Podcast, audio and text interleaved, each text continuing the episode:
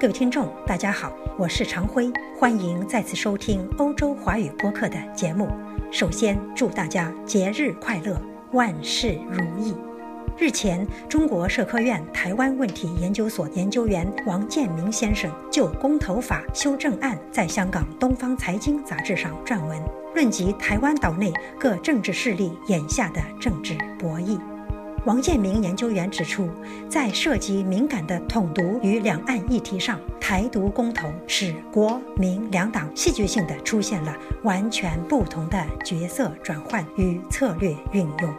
国民党玩了一次大撒把，民进党玩了一次急刹车，结果初审通过的法案降低了多项公投门槛，却排除了两大敏感议题。尽管如此。公投门槛的大幅降低，也暗藏了很大的政治风险。为何这么说？请听王建明先生的文章：蓝营立委临场辩解，台独公投险被通过，台湾公投法修正案的政治算计与政治风险。台湾现行的公投法于二零零三年立法通过。以民进党为代表的绿营势力一直认为公投门槛太高，限制太多，极力主张修改公投法。在今年年初赢得大选，同时成为立法院多数党之后，民进党开始加快推动公投法修正案的步伐。同时，国民党为了推动日本核辐射食品公投，朝野有了基本需要与共识。台湾立法院开始审议公投法修正案。公投法修正案最敏感的条款是领土变更案之复决是否要纳入全岛性公民投票适用事项。民进党内部一直有人希望将这一条款纳入，作为未来实现法理台独或举行统独公投的法律依据。被视为蓝营的亲民党坚决反对领土变更一事进行公投。时代力量党则主张纳入公投。国民党过去一直反对这一条款，但在这次与绿党的较量中，国民党立法院党团突然决定调整以往反对者的立场，倾向支持民进党过去的这一提案。这一招数一度在国民党党内，甚至在党中央引起争论与担忧，但也将民进党逼进了死胡同。关键时刻，民进党没有了胆量与勇气。被迫提出修正动议，删除这一条款，改为依宪法处理，从而撤除了一颗伪炸弹。另一争议是，两岸政治事务谈判是否要纳入公投法。今年五月，民进党立委陈其迈提案增列第十七条之一，只要是两岸政治性协商，协商前后都要经由全民公投。尽管当时台湾中选法表示反对。但民进党依然坚持纳入这一条款。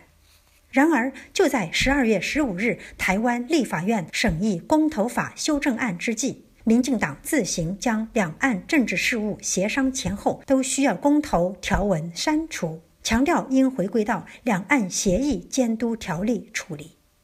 可以说，在两岸关系陷入僵局与对抗有所升级的背景下。民进党在公投法修正案问题上，还是吸取了陈水扁执政时期推进激进台独或法理台独的深刻教训，基本上维持了蔡英文维持现状与不挑衅、不意外的政治承诺，为将来两岸关系发展留下了缓冲的空间，避免两岸走上直接对抗，避免台海危机的立即爆发。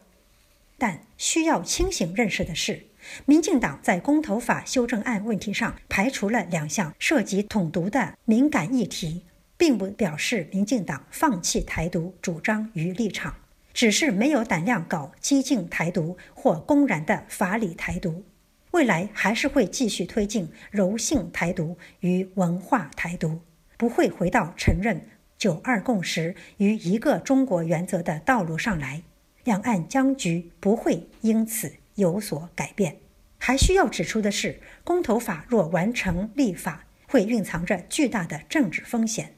公投门槛的大幅降低，虽然可以更加彰显民众的直接民权，但也增加了新的政治、经济和社会风险。未来完成立法后，公投非常容易提案联署，也容易通过，可能让公投在台湾社会政治生活中常态化，会经常发动公投，任何议题都可拿来进行公投，会造成社会经济资源的巨大浪费，激化社会矛盾，民粹主义更加泛滥。增加经济社会法理的不确定性与风险，特别是公投门槛的大幅降低。如果未来台湾出现类似陈水扁式的领导人，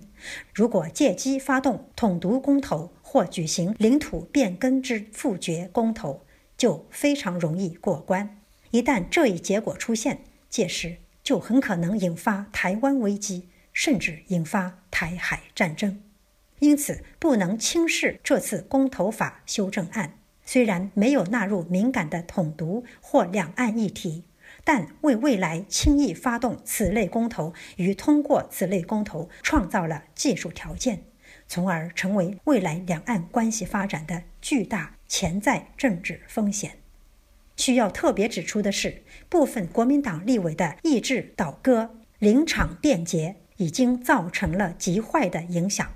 虽然绿营若强行闯关台独公投，国民党也无法阻挡，但是坚持九二共识、反对台独是国民党的基本立场，也是其与大陆交流交往的政治基础。